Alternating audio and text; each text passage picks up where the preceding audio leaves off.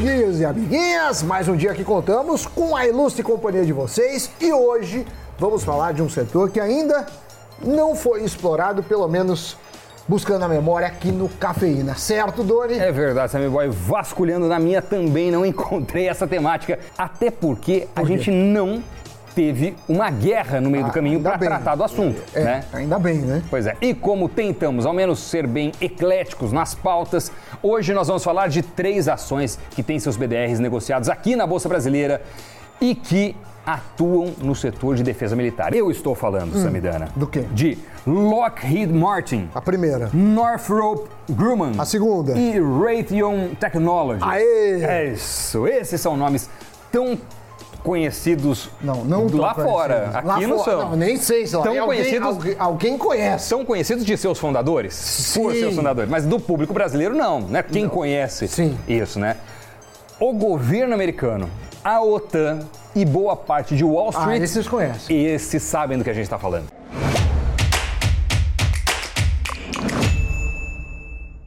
Mas claro que longe, bem longe de querer tratar da guerra como investimento ou ganhar dinheiro com isso, aí já vamos fazer um disclaimer antes de seguir. Aqui não é, ah, vamos torcer pela guerra, apoiamos a guerra. Pelo contrário, a gente lamenta e muito. Mas fato é que tem BDRs negociados aqui e que as pessoas físicas têm acesso, então cabe a nós falarmos das diferentes áreas e a área bélica é uma delas. Então, essa é a justificativa. E vimos, né, nesses últimos tempos, o mercado global chacoalhar depois que as tropas russas invadiram a Ucrânia e muito se falou sobre commodities, já que eh, estas tiveram seus preços alçados para a lua. Sim. Porém, outras empresas vêm sendo penalizadas. Então, a guerra, obviamente, faz muito mais mal do que bem. Financeiramente, do ponto de vista moral, nem temos o que discutir. É, empresas de crescimento, então, foram limadas. É, mas nem todos os setores estão sendo afetados negativamente com essa situação. E entre eles está o de defesa militar. Né? Por quê? Porque as ações de pelo menos três grandes companhias tiveram altas expressivas depois que começou a guerra. Um exemplo foi é, o caso das ações da Lockheed Martin, uma das maiores empresas do setor aeroespacial e de suporte de segurança em tecnologia militar. Os papéis registraram uma alta de 21% em 10 dias, que foi o período entre 23 de fevereiro e 7 de março. Só que agora as ações já tiveram uma correção depois desse pico. E até meados de maio ainda estavam acima do valor negociado antes da ofensiva russa. Só que essa valorização é ainda bem superior aos índices Dow Jones Industrial e ao SP 500 em igual período. Bem, agora, Doni, caso ninguém tenha ouvido falar da Lockheed Martin, se é assim que se pronuncia, ela é reconhecida por fabricar e desenvolver os caças F-16, F-22 e F-35. Os principais compradores de suas aeronaves de combate são as Forças Armadas Americanas e seus aliados da OTAN. Além disso, a companhia também fabrica navios de combate, mísseis supersônicos e sistema de defesa por mísseis. Agora, avaliando o desempenho da Lockheed antes mesmo da invasão na Ucrânia, ela tinha reportado bons resultados no quarto trimestre de 2021 pelo seu desempenho positivo na área de aeronáutica e defesa. As vendas foram impulsionadas em 6% no ano pelas entregas dos caças F-35, sendo que essa é a sua principal fonte de crescimento. F-35, essa aeronave de combate, é praticamente invisível a radares e responde por cerca de um terço da receita total da companhia. Já outra empresa que vamos falar é a Raytheon Technologies. Ela é uma gigante no setor de defesa e a maior fabricante mundial de mísseis guiados. Estou falando de interceptores balísticos, redes de radares e sistemas de comando. Seus BDRs tiveram uma alta de 11% entre 23 de fevereiro e 2 de março. No entanto, não se mantiveram nesse ritmo de alta e até antes do fim de maio estavam sendo negociados por um valor menor do que o nível pré-guerra. O que mostra que não é só uma guerra começar que empresas de armamento vão se sobressair, se beneficiar, não necessariamente. Primeiro de tudo, a gente precisa analisar qual é o histórico dessa companhia, saber para quem ela fornece seus equipamentos e se de certa forma ela inclusive pode vir a ser prejudicada em um determinado cenário. No quarto trimestre, a companhia teve até um lucro acima das expectativas do mercado americano, mas as suas receitas ficaram abaixo do esperado em áreas de atuação distintas, como mísseis e defesa, além da sua área de inteligência e espaço. Já a última companhia que trataremos hoje é uma das maiores fabricantes de armamentos e fornecedoras de tecnologia militar do mundo. Trata-se da Northrop Grumman, que detém hoje maior parcela de participação no mercado global de drones. Para se ter uma ideia, Doni, o drone, né, ela fabrica o RQ-4, que vale a bagatela de 120 milhões de dólares. Caraca! É um drone amplamente usado pela Força Aérea Americana e pelos Estados-membros da OTAN.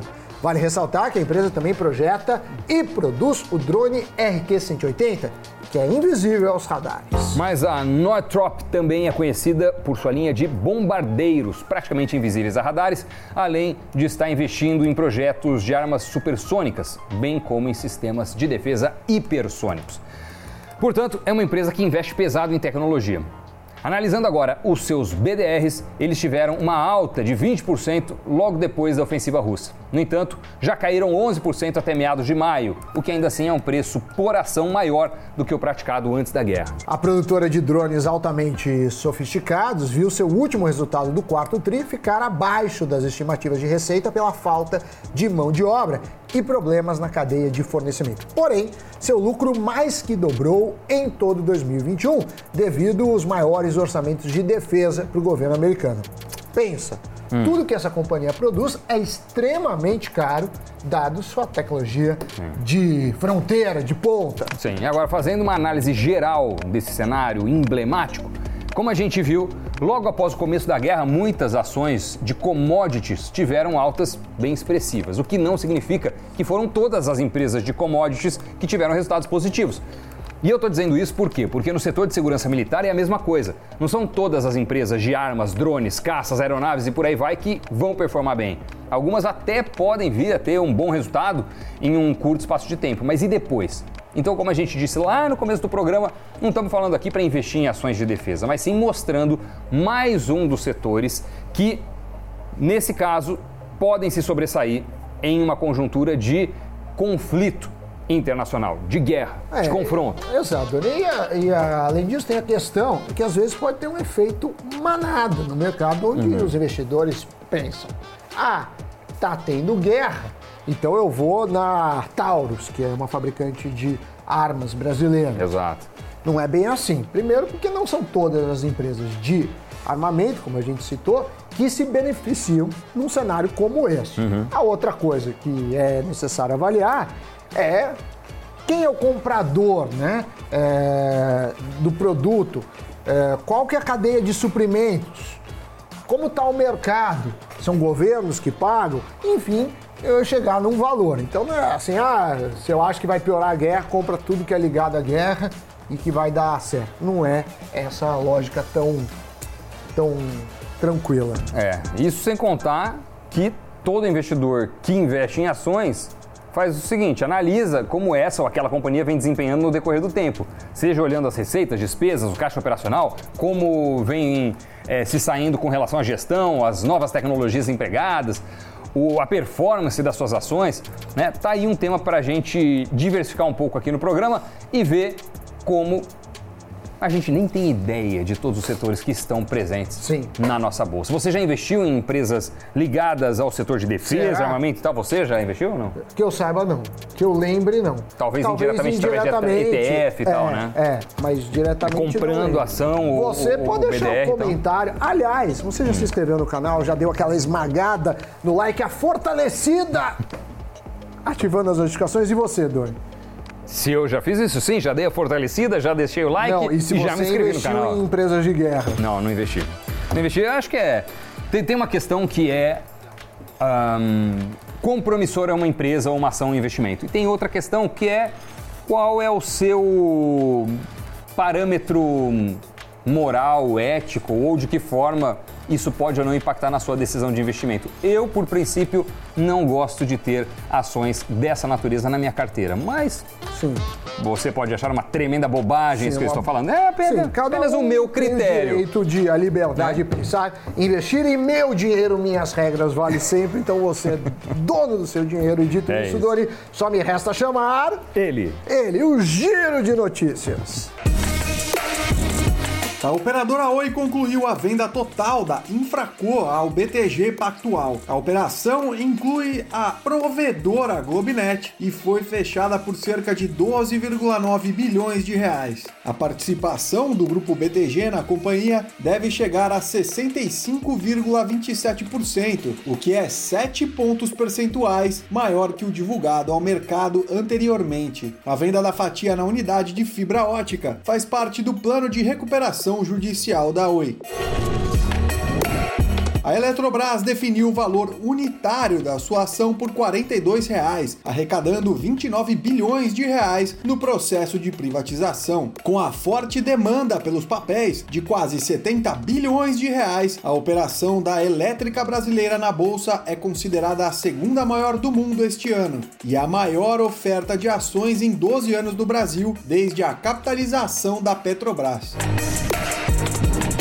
O Nubank foi eleito a marca mais forte do Brasil em 2022 pela WPP, um ranking de empresas divulgado anualmente em parceria com a revista Isto é Dinheiro. A classificação é elaborada de acordo com parâmetros como a influência da empresa sobre o público e outras companhias do segmento. A fintech recebeu pontuação máxima de 100. Notícia girada, Sammy Boy. Agora nada mais nos resta a não ser aquela honrosa despedida. Obrigado pela companhia. Sim. Tchau. Tchau. Tchau, pessoal. Até a próxima.